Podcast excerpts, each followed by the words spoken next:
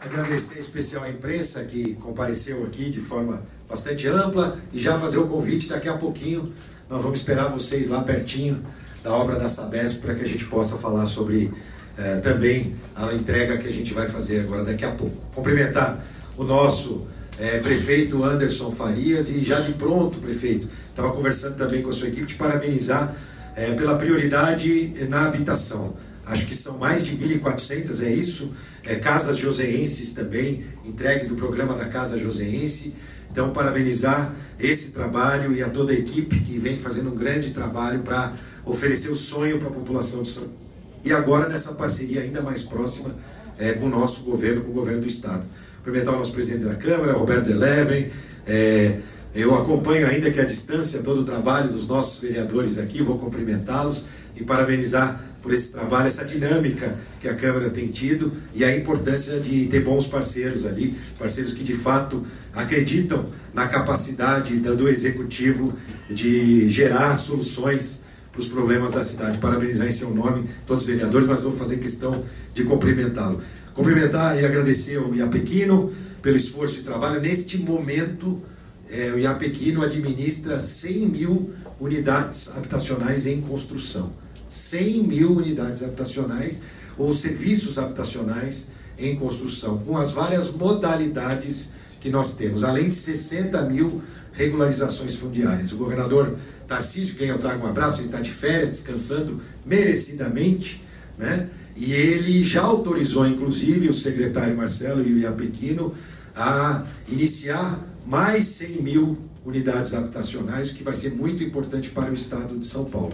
Também com ideias inovadoras e eu vou falar um pouquinho. Cumprimentar os nossos prefeitos aqui, o Casquinha de Jambeiro e o Edmar, também, eh, nossos parceiros aqui da cidade, também parceiros da agência ambiental, né, os dois que participam também da agência ambiental, os nossos vereadores, Juvenil Silvério, o Zé Luiz aqui, o Júnior da farmácia, Robertinho da padaria, a Maria Cláudia, diretora, e junto com ela quero cumprimentar o Pasquini, né, Pequeno? A gente tem as ideias, mas quem trabalha são eles, né? Não é isso, Anso?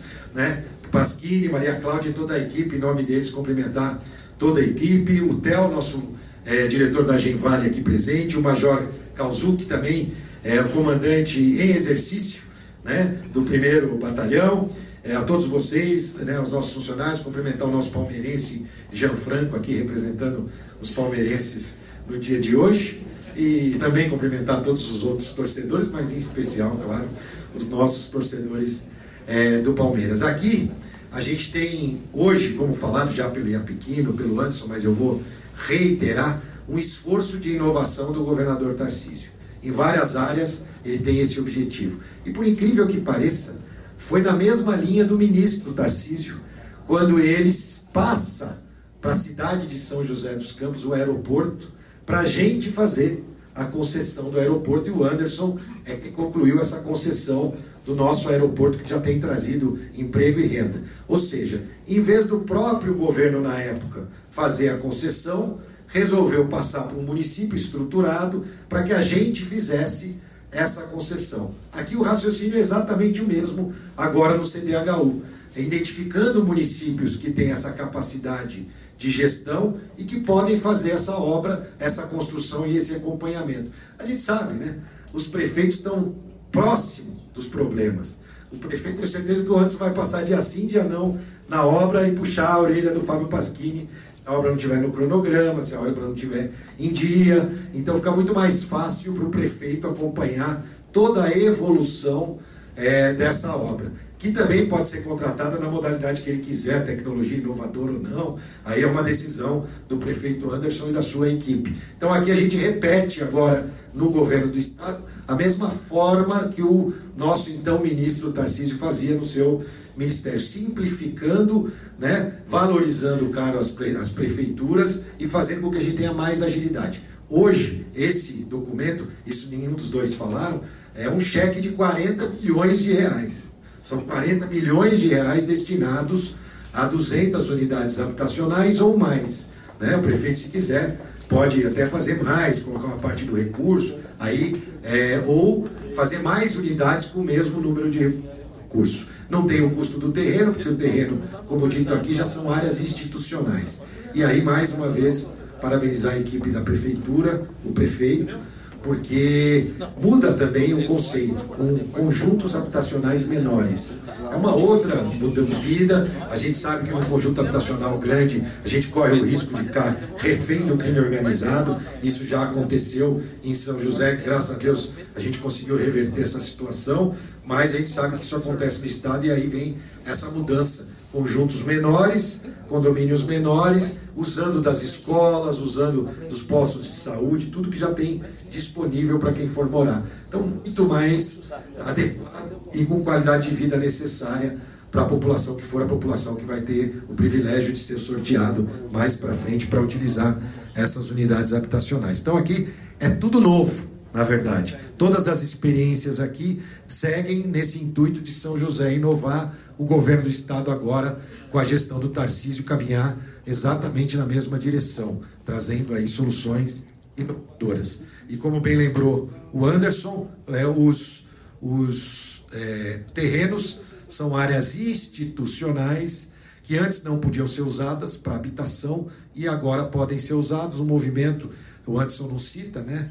É, diz que a humildade é uma grande virtude, mas ele foi, na verdade, o responsável, junto ao Ministério Público aqui, levantou o problema, ele doutor William, na época. Nós criamos um, uma, uma, o gabinete, então, do então secretário de governo, criou uma proposta de projeto de lei. No final, essa proposta nem foi necessária, porque foi considerado inconstitucional na Constituição Estadual a proibição do uso dessas áreas. Mas tudo isso foi motivado movimento que a gente fez lá atrás. Então, agora o Estado não pode mais é, opinar sobre a utilização das áreas institucionais das cidades. Cabe ao prefeito a, a, a, a, determinação do que será construído nas áreas institucionais, porque é o prefeito quem conhece a realidade do município e sabe, por exemplo, onde tem já UBS, UPA, já tem escola, e é melhor ali você, por exemplo, destinar unidades habitacionais. Então foi uma evolução do projeto é, que foi acontecendo ao longo dos anos e agora a gente vai tornar ele algo de fato concreto. Então, mais uma vez, agradecer a presença, dizer que o governo do Estado de São Paulo, o governador Tarcísio, está comprometido de fato com a inovação. Ah, o Vale do Paraíba e a região têm sido muito beneficiada com as ações do governador, não vou nem detalhar aqui, mas eu queria falar especificamente da habitação, Iapequino, se você me permite.